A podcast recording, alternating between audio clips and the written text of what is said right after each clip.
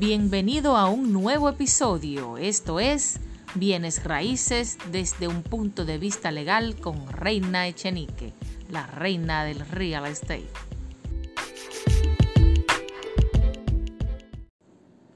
Dos personas, dos necesidades, un solo objetivo.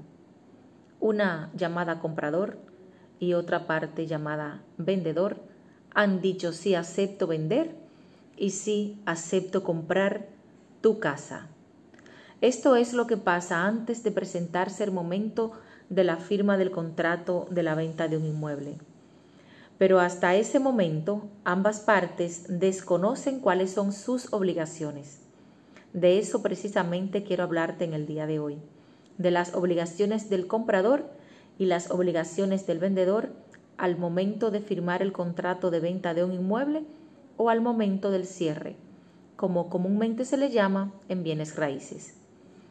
Cada parte para el ejercicio de sus derechos o medios de defensa requiere de una justificación legal sobre el derecho de propiedad.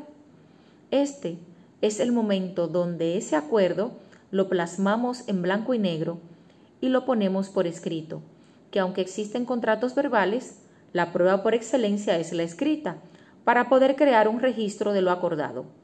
Y es aquí donde entra el derecho o la ley para instrumentar ese contrato, el cual tiene un objetivo definido. Y entrando ya en materia legal, el artículo 1126 de nuestro Código Civil Dominicano dice que todo contrato tiene por objeto la cosa que una parte se obliga a dar o que una parte se obliga a hacer o no hacer. Y hablando de obligaciones entre el vendedor y el comprador, el artículo 1650 del Código Civil Dominicano también establece que la obligación principal del comprador es pagar el precio el día y en el lugar convenido en la venta. Como puedes notar, nuestra legislación especifica que el pago debe de ser realizado en el día y en el lugar acordado. Este compromiso, aunque parece sencillo, es un poco complejo, ya que reúne tres requisitos esenciales. Precio, día y lugar. Es decir, que antes de firmar el contrato hay un convenio, un acuerdo de voluntades entre ambas partes y uno de esos acuerdos es el precio fijado del inmueble que el comprador aceptó pagar. Pero no solamente eso. El comprador también tiene la obligación de pagar los gastos de cierres o los gastos legales, tal como lo estipula el artículo 1593 del mismo Código Civil Dominicano, el cual nos dice textualmente, los gastos de los documentos y otros accesorios de la compra y venta están a cargo del comprador. Es tanto así que los gastos derivados del contrato de venta se consideran como una parte del precio.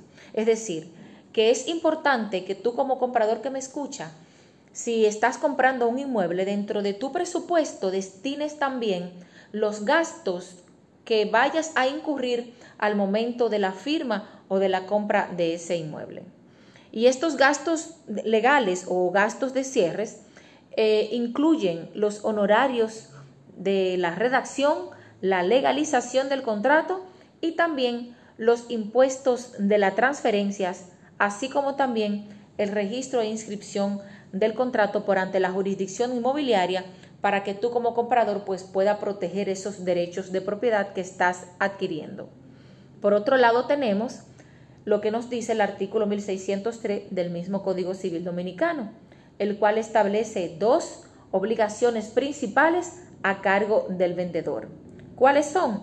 La de entregar y de garantizar la cosa o el inmueble que se vende. La entrega es la traslación o transferencia de la cosa vendida al dominio y posesión del comprador. Así nos lo estipula el artículo 1604 del mismo Código Civil Dominicano. El vendedor Naturalmente, en ese contrato debe de explicar claramente lo que se obliga, pues cualquier pacto oscuro o ambiguo se puede interpretar en su contra. Así también nos lo dice el artículo 1602 del mismo Código Civil Dominicano. Las obligaciones del vendedor se reducen a esto, la entrega y garantía contra los vicios ocultos de la operación o de la venta. El vendedor tiene el deber y la obligación de hacer entrega del inmueble que vendió, obviamente, luego de haber recibido el pago de parte del comprador. Y si el comprador no cumple con su obligación, pues naturalmente el vendedor no puede cumplir la de él. Esta obligación, la de entregar el inmueble vendido, se cumple por parte del vendedor cuando ha entregado las llaves del inmueble, siempre y cuando se trate de una casa, apartamento, local o edificio, o cuando ha entregado los certificados de título de propiedad. Así, naturalmente nos lo nombra el artículo 1600-1065 del mismo Código Civil Dominicano. Y hablando de las garantías, el artículo 1625 establece que la garantía que debe el vendedor al adquiriente o al comprador tiene dos objetos. El primero es la pacífica posesión de la cosa o del inmueble vendido y el segundo es de los defectos o vicios de construcción o los vicios ocultos que pudiera tener el inmueble que ha vendido. Es bueno resaltar en este momento que la venta de un inmueble concluye al momento de la firma del contrato de venta definitiva, pero la obligación, la responsabilidad y el compromiso del vendedor no concluye ahí. Debe de entregar lo que vendió y garantizar lo que vendió de los vicios ocultos al menos por un año. Importante, no debe confundirse jamás la puesta en posesión de parte del vendedor al comprador con la transmisión o transferencia de los derechos de propiedad de lo que vendió.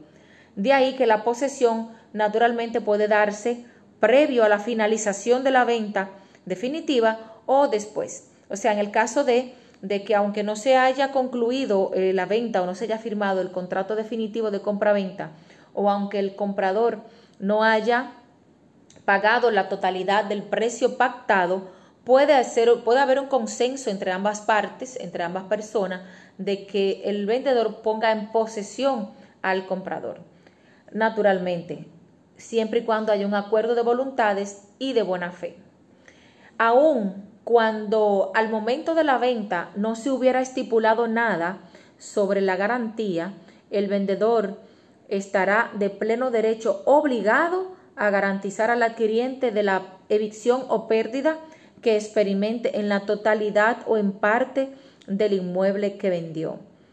Naturalmente, eh, aunque esto no se haya declarado en el momento de la venta, esto no exime o no exonera al vendedor de que cumpla con su obligación tal cual como lo manda la ley y lo estipula el artículo 1626 de nuestro Código Civil dominicano.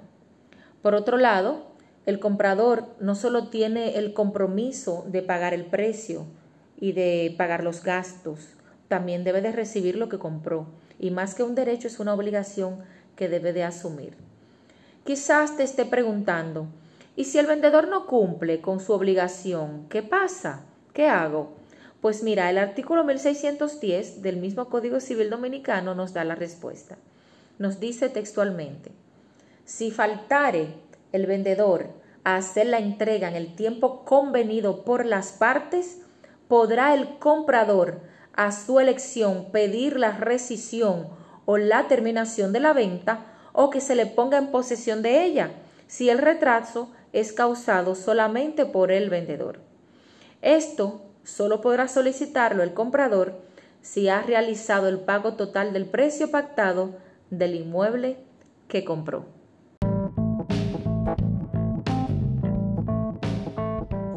Esperando que estas informaciones que he compartido contigo en el día de hoy hayan sido de tu ayuda. Soy Reina Echenique, la reina del real estate quien te brinda seguridad jurídica y confianza para una sana inversión inmobiliaria.